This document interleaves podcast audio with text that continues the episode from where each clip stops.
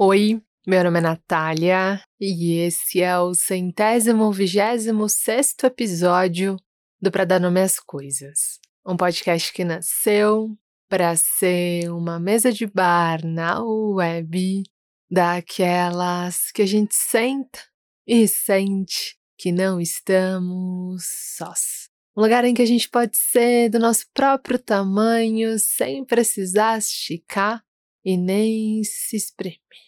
Como é que você tá? Como é que estão as coisas para você? Como é que tá o seu mundo dentro desse mundo? Como é que você tá?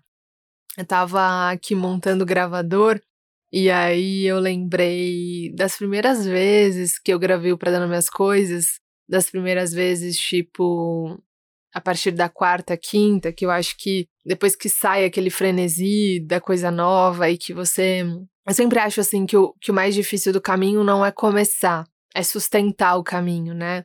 Porque parece que o começo ele, ele traz uma euforia, uma, uma coragem, e aí continuar em pé durante o caminho eu acho sempre o mais difícil, assim. E aí tava lembrando desse período aqui no Dar Minhas Coisas, embora eu continue fazendo esse caminho, mas eu lembro que lá pela quinta, sexta vez, né, que eu sentei aqui, que eu, que eu ia gravar o episódio, assim, lá pelo décimo, eu lembrei de uma vez que eu sentei para gravar e tomada por esse perfeccionismo, né? Eu sou muito perfeccionista, tenho um grau de exigência muito alto e isso não é bom, tá, gente? a gente fala isso na, na entrevista de emprego para não ter que falar os nossos defeitos que são menos celebrados, digamos, né? Menos aceitos. Mas na verdade, o perfeccionismo ele faz a gente sofrer muito, assim. Quem é perfeccionista sabe, assim, né? Eu lembrei das vezes que eu sentava aqui. Teve uma vez que eu regravei tantas e tantas e tantas vezes a abertura que a pilha do gravador acabou. Cara, parece bizarro isso. Mas foi isso, assim, porque hoje eu gravo vários com a mesma pilha, assim. Mas eu fiz tantas e tantas vezes, achando tanto que não tava bom, que eu tive que descer na padaria para comprar outra pilha, assim. E aí tava lembrando disso, assim, dos processos, né? Do quanto é desafiador se manter no caminho e quanto é importante se manter no caminho, né? Porque é justamente o caminhar que deixa o caminho um pouco mais possível, né? Às vezes não mais fácil, às vezes não menos desafiador, mas deixa a gente com os pés mais treinados, né? E aí com os pés mais treinados, a gente consegue caminhar melhor. Ainda assim, é muito importante também a gente reconhecer e saber quando é hora de deixar um caminho, né? Às vezes a gente precisa olhar para esse caminho. Tem um episódio que fala sobre isso aqui, né? Faça as pazes com seus limites.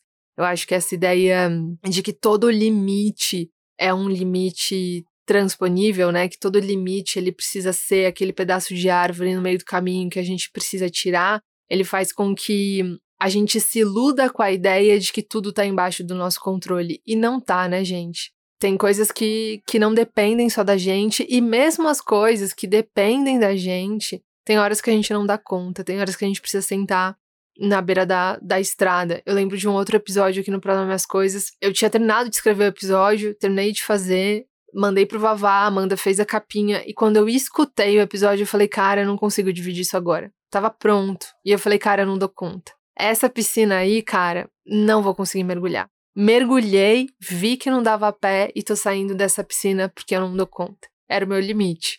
E aí, com muita dificuldade, com muito custo, consegui respeitar, embora não sem conflito, embora não sem dor, embora não sem um lado meu rígido e juiz dizendo não, mas você tem que se superar, não, você tem que falar sobre isso, embora não sem conflito. Me respeitei. E aí, passado acho que umas quatro, cinco semanas, eu falei: caramba, tô pronta. Elaborei, tô curada, tô pronta para falar sobre isso. E isso é uma coisa importante porque o Para As Coisas, uma das marcas do Para As Coisas é a vulnerabilidade, mas não se engane. Eu só falo aqui de coisas que eu me sinto confortável em falar. Eu não abro aqui as minhas feridas, eu não coloco sal nos meus machucados. O Para As Coisas é um exercício de vulnerabilidade, mas ele é, antes de tudo, um exercício de autorrespeito.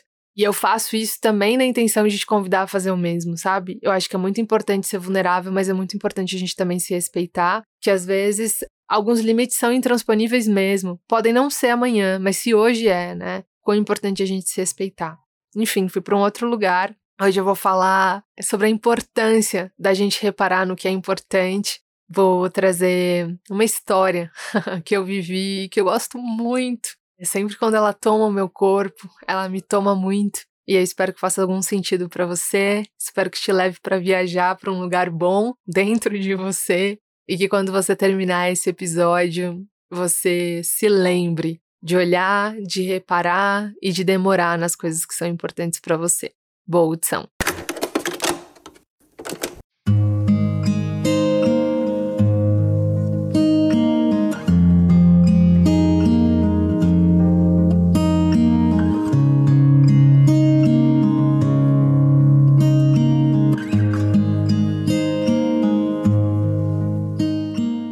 Antes de gravar esse episódio, eu mandei um áudio pro Vavá perguntando se eu já tinha contado essa história aqui. E ele disse: Não, Nath, não lembro de você ter contado. E como eu confio muito mais na memória do Vavá do que na minha, eu vou contar essa história.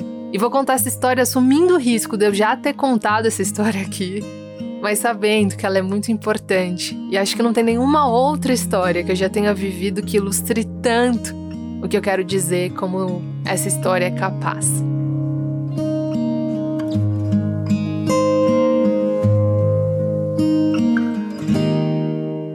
Eu estava no primeiro dia do estágio da faculdade, no primeiro dia do primeiro estágio da faculdade. Eu tinha acho que uns 20 e poucos anos, 20 e pouquinhos anos. Eu trabalhava numa ONG e todo dia, quando dava meu horário de almoço, eu saía assim pela rua, olhando pelo bairro, olhando pro bairro. Eu gostava daqueles cheiros, dos cheiros que tinham na rua. Às vezes eu atravessava pro outro lado da rua, ficava olhando os comércios. Eu gostava de passar por ali, de andar por ali. Eu gostava daqueles cheiros que tinha na rua, de feijão cozinhando, de perfume, de pastel frito na feira, da moça que passava assim com um bolo e que tinha um cheiro bom de chocolate. Eu gostava daqueles cheiros todos, mas eu também gostava dos sons. Eu gostava também dos barulhos. Eu gostava de gente pedindo dois quilos de carne pra patroa. Do açougueiro dizendo, ficou 10 reais, senhora. Eu gostava da menina saindo da escola e dizendo: Miga, você não sabe quem me deu tchau hoje na hora do recreio. Sim, amiga, eu quase morri do coração. eu gostava da rua na hora do almoço. Eu gosto de gente, eu gosto do cotidiano, eu gosto do dia a dia. Por isso eu gostava tanto da minha hora do almoço. Aquela hora em que eu saía e via tudo isso. Como se fosse uma novela da vida real acontecendo ali, a olho nu. Aquela senhorinha conversando com a outra no portão. O cara passando com a bicicleta, com vários pães na garupa. Eu gostava de ficar imaginando quais seriam aquelas histórias, quais eram os nomes daquelas pessoas. Ainda hoje, de vez em quando, eu ainda faço isso. Às vezes eu e a Amanda a gente tá andando pela rua e eu falo, mãe, qual que você acha que é o nome daquela pessoa? Com que, que você acha que ela trabalha? eu gosto. Mas não era só disso que eu gostava naquela época. Eu gostava também da sensação que me invadia toda vez que eu atravessava aquele portão de ferro branco e olhava para o movimento da rua.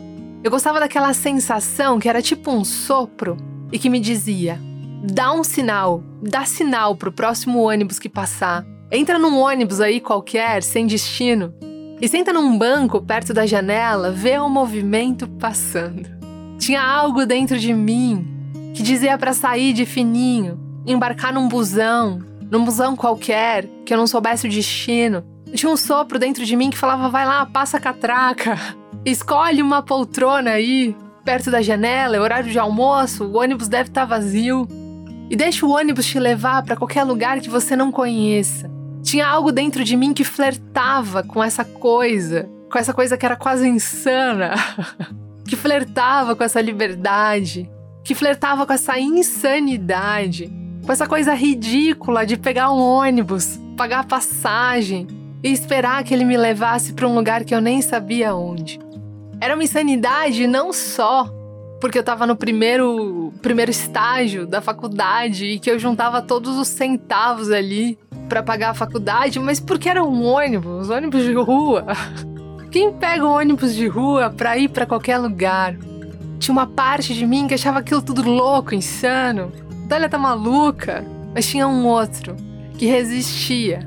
Que resistia como um sopro e falava: vai, vai lá ponto de ônibus. Aproveita seu horário de almoço, dá sinal, entra num ônibus, vai para qualquer lugar, para um lugar que você não conheça, se deixa levar.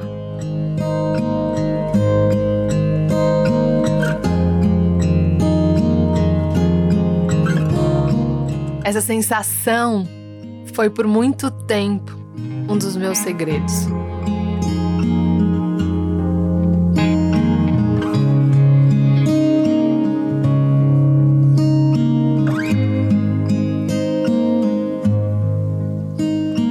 Um dia, conversando com a minha mãe, eu contei esse meu segredo para ela.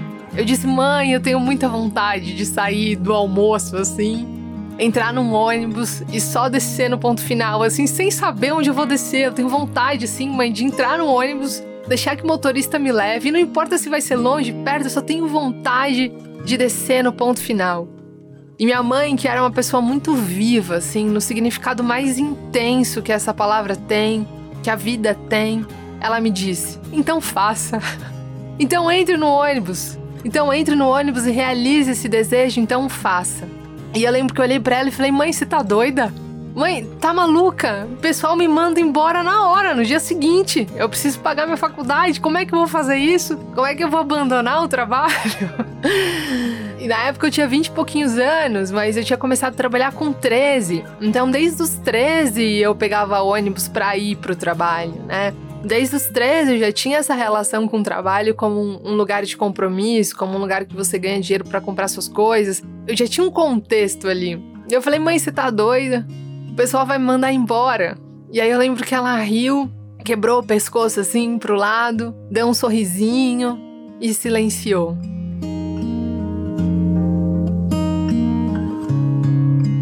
Aquele dia é como se ela tivesse me dito que aquele, aquela consequência, a demissão poderia acontecer, era o avesso da minha escolha. Escolher era, em alguma medida, escolher tudo. Não dava para escolher escolhendo o que eu ia escolher naquela escolha. Escolher era tudo. Não era só o que eu queria. Maturidade, ela estava me ensinando mais uma vez. Era saber escolher e saber honrar o que eu tinha escolhido. When you're fed up with mistakes, maybe I just found the answers. Maybe I just found the answers in you.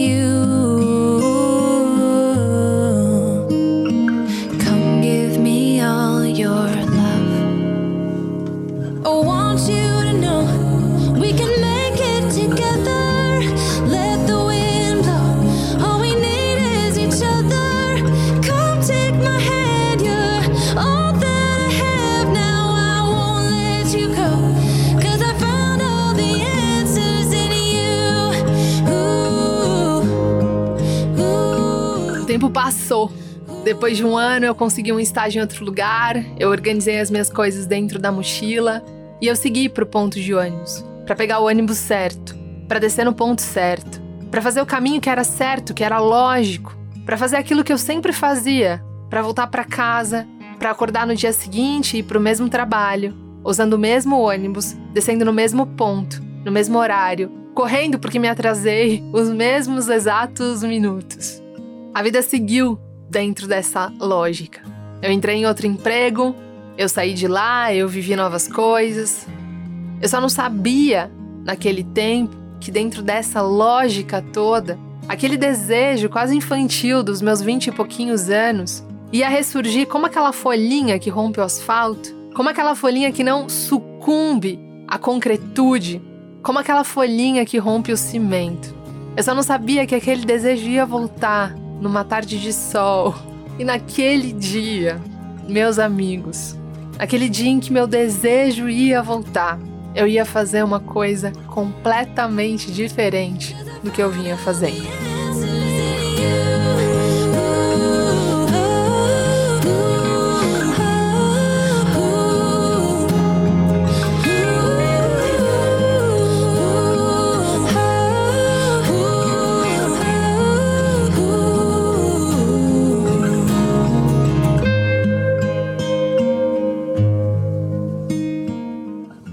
Aquele dia eu não tinha mais vinte e pouquinhos anos. Eu tinha 31. A empresa nova tinha pedido a cópia dos meus documentos pessoais. E você pode, Nath, assinar e reconhecer firma no cartório? A gente precisa desse contrato até amanhã. Você consegue caminhar pra gente, escanear, mandar foto? Ou você prefere que mande um boy aí? Como é que fica mais fácil para você? Eu tava indo pro cartório naquele misto de, cara, que bom que eu passei nessa entrevista de emprego e meu Deus, será que eu vou dar conta desse novo emprego? Assim que eu cheguei no cartório, eu lembro, era um espaço pequeno, tinha umas cadeiras enfileiradas assim, encostadas na parede. E logo que eu pisei ali, eu falei, putz, eu acho que eu errei na hora, porque o cartório tava cheio.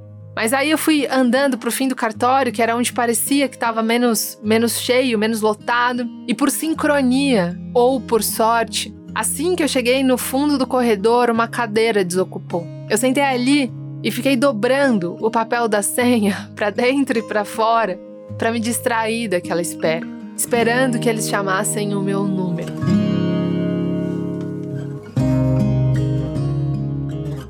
Tinha um garotinho subindo e descendo da cadeira do meu lado.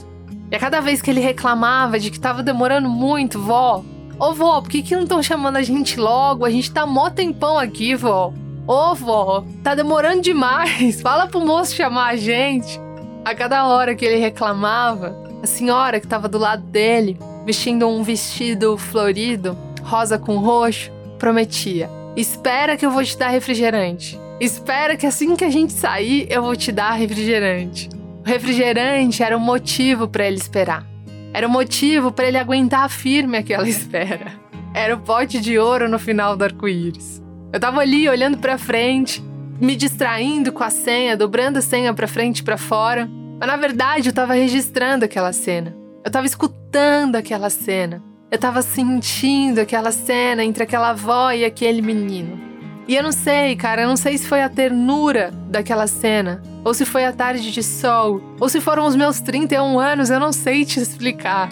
Mas assim que eu pisei na calçada, o meu desejo, aquele de entrar num ônibus desconhecido, que me tomava quando eu tinha vinte e poucos anos, ele voltou. We can make it together.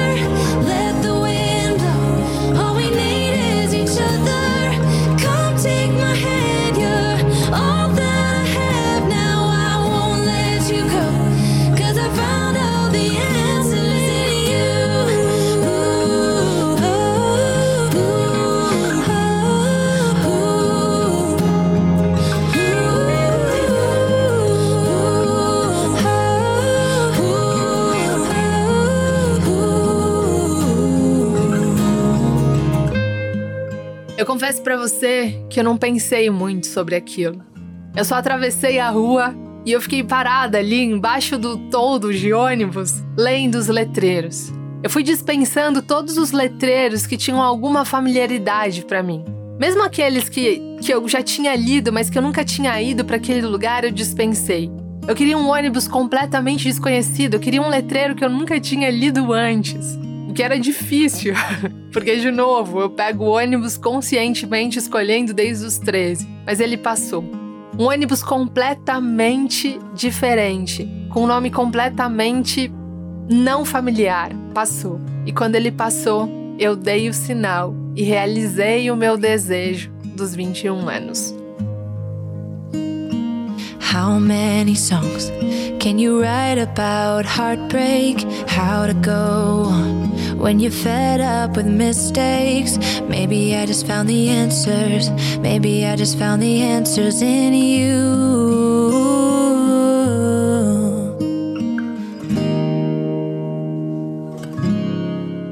Eu nunca tinha pegado um ônibus sem hora marcada, sem destino pré-estabelecido sem objetivos, sem determinar o destino. Eu nunca tinha pegado um ônibus sem olhar rápido no relógio e falar: caramba, cara, meu Deus, que cheio, eu vou chegar atrasada. Oh meu Deus do céu, por que o motorista tá parado de novo aí? Caramba, vai demorar demais, eu vou chegar, vou precisar avisar o meu chefe que eu vou que eu vou me atrasar mais do que 10 minutos. Eu nunca tinha pegado um ônibus nesse contexto. Mas naquele dia, aos 31 anos, eu realizei esse meu sonho dos 20. Eu fui deixando o ônibus me levar. E enquanto ele me levava, eu ia olhando para a janela, eu ia vendo a cidade de um outro jeito. Eu ia vendo a cidade de um jeito que eu nunca tinha visto. Eu ia vendo a cidade que eu nunca tinha passado. Eu ia vendo as calçadas, eu ia, eu ia vendo os comércios, eu, ainda, eu ia vendo os semáforos. Eu ia me deixando levar por aqueles caminhos que eu nunca tinha me levado, que eu nunca tinha me deixado levar.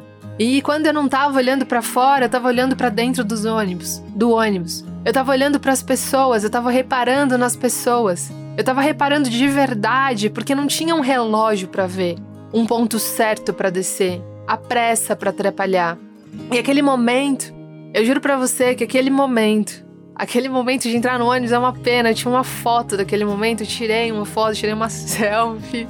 Cara, eu tenho muito afeto por aquela selfie. Acho que eu tenho no Facebook essa foto. Se eu achar, eu vou postar na página para minhas coisas. Eu tirei uma selfie para registrar aquela alegria, para registrar aquele momento. E aquele momento, mesmo que eu tenha perdido aquele, aquela foto, mesmo que eu não tenha mais, mesmo que eu não consiga resgatar, cara, esse momento tá na minha pele até agora.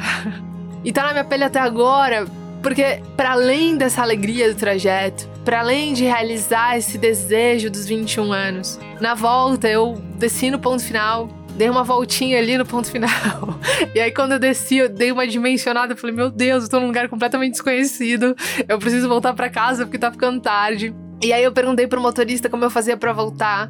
E ele falou: ah, espera aqui, espera 20 minutos aqui. Porque a gente vai passar de novo ali na rua do cartório. E na rua do cartório, que vai demorar uns 30 minutos para chegar lá. Mas quando chegar lá, você pode pegar um outro ônibus pra ir pra sua casa. Eu falei, ah, então tudo certo. Mas aí quando a gente tava voltando, a gente passou por um bar, um bar na rua, numa ilha na rua. E eu gostei tanto daquele bar e eu dei o sinal e eu desci ali, naquele bar. E eu sentei ali e fiquei sentindo tudo aquilo. Eu fiquei sentindo aquele desejo dos 21 anos que tinha me acompanhado até os 31 e que de repente tinha se realizado. E eu tô contando tudo isso porque a gente às vezes passa a vida toda fazendo as coisas porque são coisas lógicas, porque são coisas que têm lógica, porque é o lógico a fazer. Mas nem tudo que é importante é lógico. Nem tudo que é importante precisa ser lógico. Eu tô contando essa história do ônibus porque ela não tem lógica nenhuma. não tem nada aqui que eu possa te dizer que vá me defender e que vá te convencer de que aquilo tinha realmente uma lógica. Não tem lógica nenhuma. Mas não é porque não é lógico que não é importante. Nem tudo que é importante precisa ser lógico.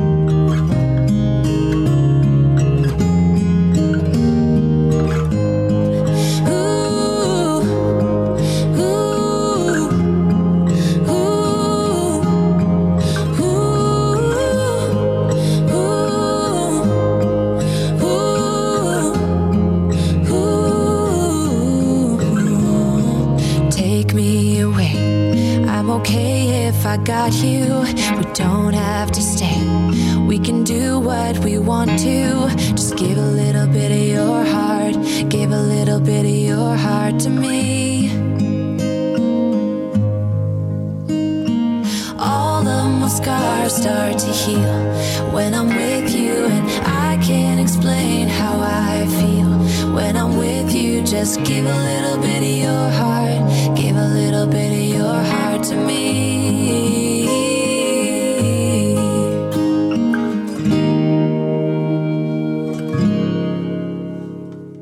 Naquele dia, sentada numa mesa de bar, no meio do caminho de volta, batendo um arroz com batata frita às seis da tarde, eu registrei no meu bloco de notas do celular aquela sensação de alegria, com medo de que eu em algum momento esquecesse de reparar nas coisas que eram importantes para mim. Naquele dia, eu fiquei pensando que tem coisas que a gente julga que são pequenas, que são idiotas, que são simples, que são coisas que não merecem a nossa atenção, porque, nossa, que bobagem. Mas na verdade, coisas pequenas assim, elas não duram tanto tempo assim. Sabe aquela coisa que você fala, cara, nossa, nada a ver pensar nisso, mas que, cara, você tá pensando nisso desde os seus 21. Sabe aquela coisa que você fala assim, putz, nada a ver esse desejo, esse sonho, essa vontade, mas, cara, esse desejo tá com você desde os 25, hoje você tem 48. Desejos que são bobos, coisas pequenas, elas não duram tanto tempo assim. Um desejo que atravessa com você durante 10 anos não pode ser um desejo pequeno. Um desejo que te acompanha há 50 anos não pode ser um desejo pequeno. Uma vontade que insiste em te acompanhar, em te encontrar numa esquina, numa saída do cartório, há 7 anos, cara, não dá para ser um desejo pequeno. E eu tô dizendo isso porque a gente tem que tomar muitas decisões lógicas na vida adulta, e eu não preciso te dizer isso. Porque eu acho que a gente tem aqui pessoas sentadas nessa mesa de bar que podem vir de realidades muito diferentes, mas que de modo geral já foram testadas algumas vezes que sabem que a gente precisa tomar decisões lógicas na vida. Decisões lógicas que por vezes garantem a nossa sobrevivência. A decisão de trabalhar, por exemplo, de pegar o ônibus certo para não gastar o dinheiro da passagem, de ir ao médico para ver se está tudo bem, entregar o trabalho porque é o lógico a fazer, porque você precisa do seu trabalho no dia seguinte, de não sair no meio do trabalho e pegar qualquer ônibus que você sabe que você pode ser demitido. A partir dos 13 anos, eu sabia que eu tinha que tomar decisões lógicas na vida. E muito provavelmente você também saiba disso. E a gente é bom nisso, e a gente aprende rápido nisso. A gente aprende rápido que a gente tem que tomar decisões lógicas na vida, decisões que inclusive garantem a nossa sobrevivência. O problema disso é quando a gente vai imprimindo essa ideia em tudo e começa a confundir decisões que têm lógica com decisões que têm importância. E aí que eu acho que cria a armadilha. Porque se eu fosse me deixar guiar pela lógica, eu nunca teria entrado naquele ônibus. E, cara, seria uma pena se eu fizesse isso. Cara, porque seria um desperdício se eu nunca tivesse entrado naquele ônibus. Porque, de novo, é uma memória que quando me volta, meu corpo inteiro sente isso. Porque não tem lógica, mas tem importância.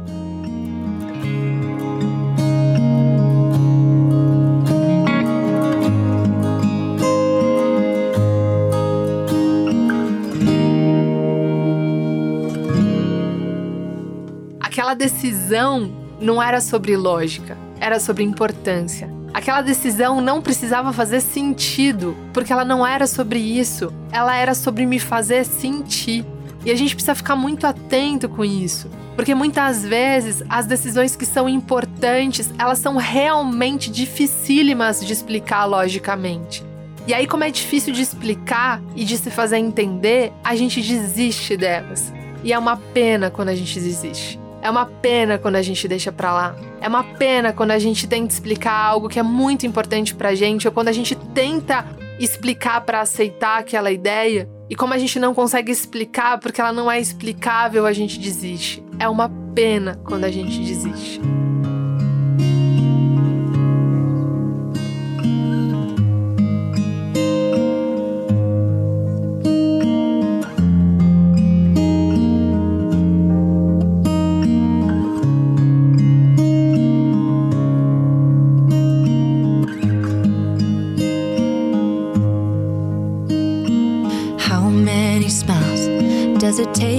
Be happy? How many times do you have to feel lonely before you get the chance to meet someone? Before you get to meet someone like you? Naquele dia, sentada no ônibus, reparando no rosto das pessoas, tentando imaginar o nome delas, eu senti uma felicidade muito genuína. Eu me senti muito feliz. Eu me senti completamente conectada com a vida. E explicar isso e entender isso não é fácil. eu não sei te explicar o porquê. Eu não sei te dar uma razão lógica do porquê. Porque de fato isso não tem lógica e não tem sentido. Mas o meu exercício desde aquele dia é me convencer que não precisa ter é me convencer que eu posso sentar nessa mesa de bar e contar isso para você, sabendo que mesmo que não tenha lógica nenhuma, isso não deixa de ser importante para mim.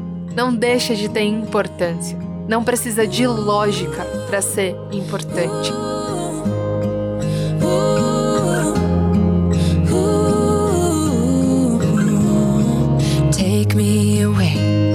Okay if I got you. We don't have to stay. We can do what we want to. Just give a little bit of your heart. Give a little bit of your heart to me. Por fim, eu divido uma situação que aconteceu comigo semana passada e que tem tudo a ver com isso. Eu tô num processo de mudança de casa e os armários tinham sido colocados na minha casa, tipo, no dia anterior. E aí, pô, pra todo lado, normal, né? Marcenaria, obra, enfim, aquela bagunça. E eu tinha decidido que ia limpar a casa, eu tinha decidido que eu ia lá limpar o pó das coisas. E aí, tava ali lavando uma, uma louça, né? Resolvendo umas coisas. Eu recebo uma ligação. Me ligam. Era o cara da pedra, o cara que ia colocar a pedra. E aí ele me liga, e papo vai, papo vem. Eu falei, não, tudo bem, eu pego as medidas, porque eu tô indo lá em casa limpar, por causa que tá com pó de marcenaria. E ele disse, Natália, não limpa agora. Não, não vai limpar agora. Porque amanhã, que depois de amanhã, eu vou colocar a pia. E aí a pia vai sujar tudo de novo. E aí eu desliguei o telefone falando, cara, é mesmo, né? É, é ilógico limpar agora se depois de amanhã eu vou ter que limpar de novo. E aí eu desliguei o telefone, decidindo logicamente, e fui lavar roupa. E aí quando eu tava colocando a roupa na máquina, aquele diálogo voltou na minha cabeça e eu senti um desconforto. Senti um desconforto no corpo, eu fiquei incomodada. E aí, pensando sobre aquilo, eu percebi que eu tinha ficado frustrada porque eu tinha adiado meu plano de limpeza, porque meu plano de limpeza não era sobre o que era lógico, era sobre o que era importante. Limpar o apartamento não era sobre tirar pó, era sobre ritualizar aquela passagem. Era sobre me conectar com aquele momento. A minha decisão de limpar não era sobre o que era mais lógico, era sobre o que era mais importante para mim, mesmo que fosse lógico. E aí eu fiz todo esse caminho para te dizer o que eu tô tentando te dizer desde o início, que é: repara no que é importante para você.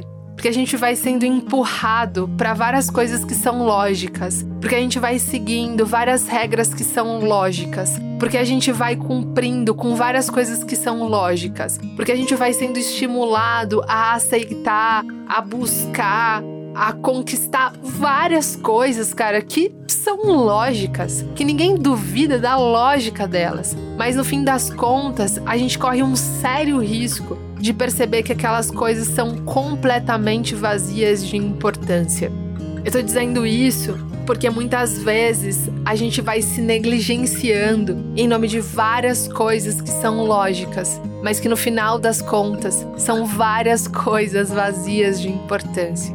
Ou pior ainda, acho que pior do que isso, a gente vai se negligenciando e se deixando negligenciar em nome da lógica, enquanto essas coisas atropelam, enquanto a lógica atropela coisas que são importantes pra gente.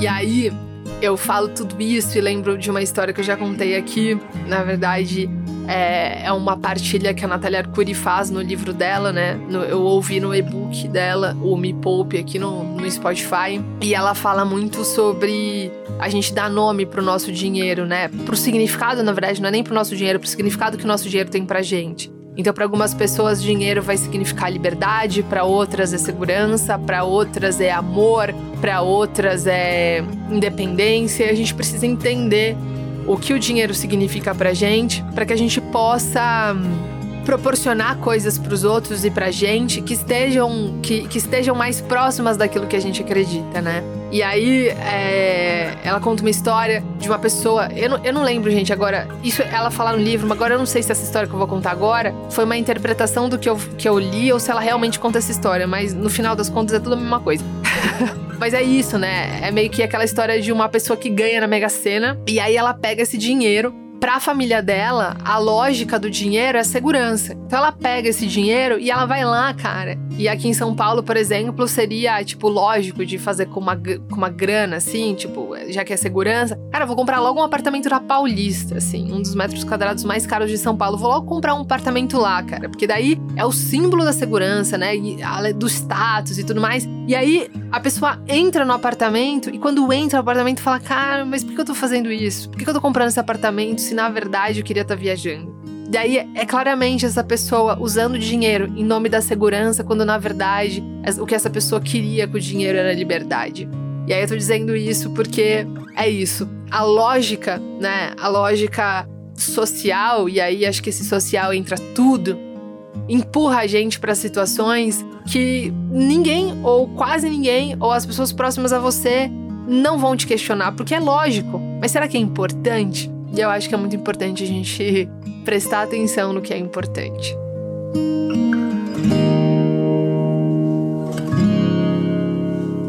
I want you to know we can make it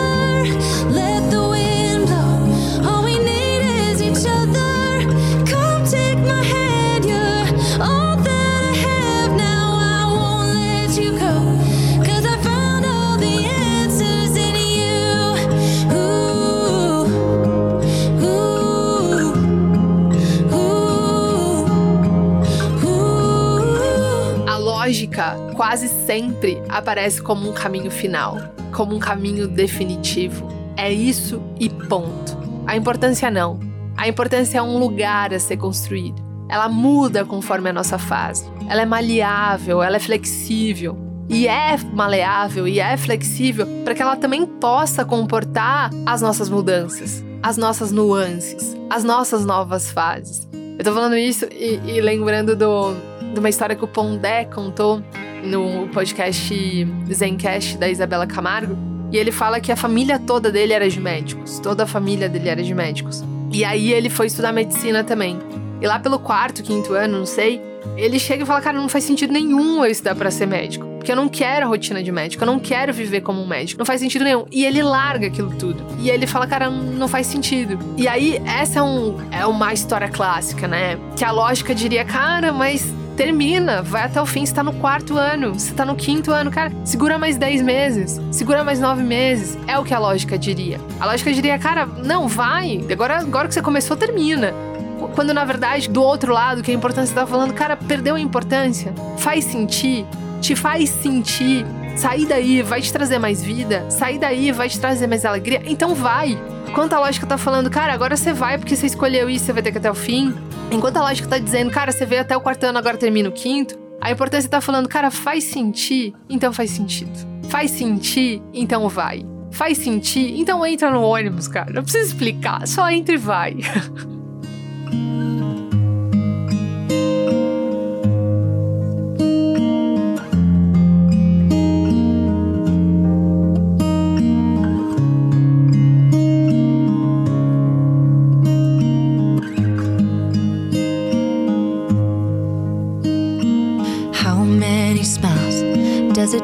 to be happy?